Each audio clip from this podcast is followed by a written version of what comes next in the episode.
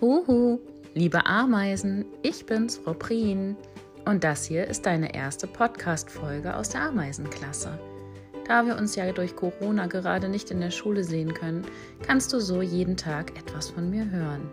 Viel Spaß!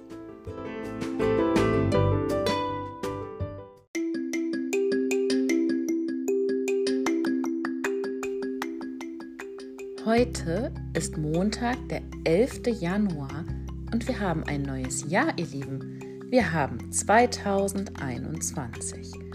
Frohes Neues, sagt man dann.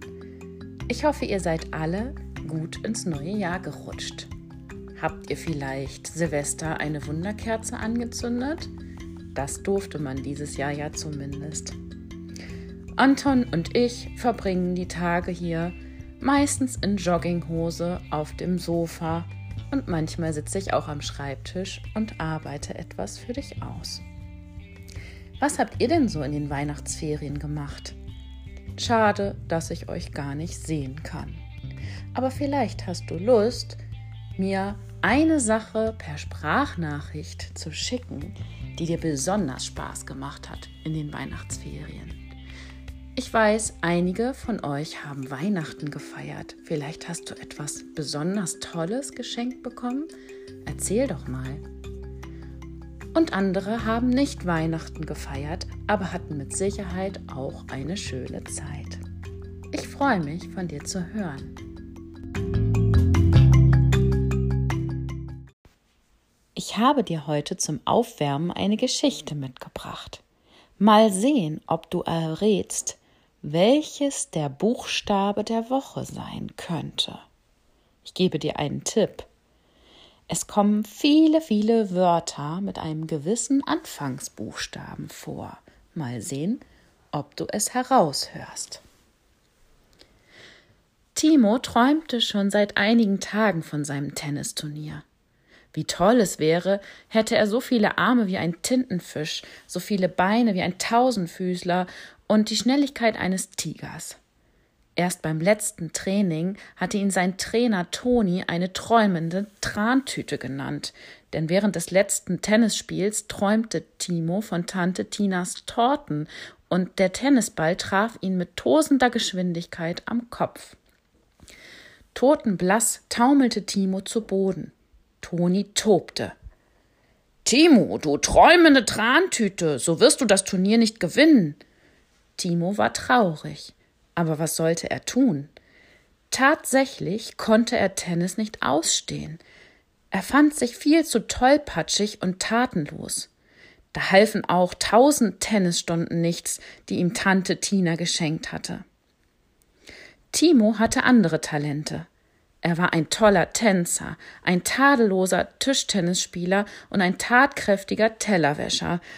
Aber das meiste Talent hatte er beim Tortenbacken, so wie seine Tante Tina. Trotzdem hatte er das Tennisspielen ausprobiert. Nur träumte er beim Tennis immer von Torten. Timo trottete todmüde nach seiner Tennisstunde zu Tante Tinas Tortenladen. Tante Tina, sei bitte nicht traurig, aber Tennis ist nichts für mich. Tortenbacken ist mein Traum schluchzte Timo. Tina, die gerade eine Tasse Tomatensaft trank, triumphierte. Toll, das ist so toll, Timo. Dann decken wir jetzt die Tische, kochen Tee und fangen dann mit dem Tortenbacken an. Wir sind bestimmt ein tolles Team. Die Tennisstunden schenke ich einfach deiner Tante Tilly. Die ist zwar ein richtiger Tollpatsch, aber das Tennisspielen wird ihr bestimmt gut tun. Obwohl Timo fast Tennisprofi geworden würde, lag sein richtiges Talent beim Tortenbacken. Und noch heute backt Timo Torten und Tante Tina macht mit. Na, konntest du erraten, welcher Buchstabe in dieser Geschichte besonders häufig vorkam? Falls du nun nicht herausgefunden haben solltest, welches der neue Buchstabe ist, mit dem du dich diese Woche beschäftigen sollst, wirst du dies in dem YouTube-Video sehen, das ich dir verlinkt habe. Deine Eltern brauchen nur den QR-Code auf deinem Wochenplan einscannen und kommen so automatisch zum YouTube-Video. Alternativ können Sie auch über die Padlet-Seite gehen und den Link anklicken. Wenn du das Video geschaut hast, wünsche ich dir richtig viel Spaß bei deinen ersten zwei Seiten im Karibo-Heft. Anschließend sollst du drei Arbeitsblätter von Mathe bearbeiten. Das ist alles Wiederholung. Ich glaube, das wird dir leicht fallen. Wenn du dann noch Lust hast, darfst du in Sachunterricht die Wochentage üben. Kannst du die Wochentage schon von vorne bis hinten aufsagen? Versuch's doch einmal. Vielleicht kannst du sie auch schreiben üben und lesen üben, wenn du magst. Dann hast du deinen Schultag schon geschafft. Ich freue mich sehr von dir zu hören und wünsche dir nun richtig viel Spaß. Bis morgen. Deine Frau Prien.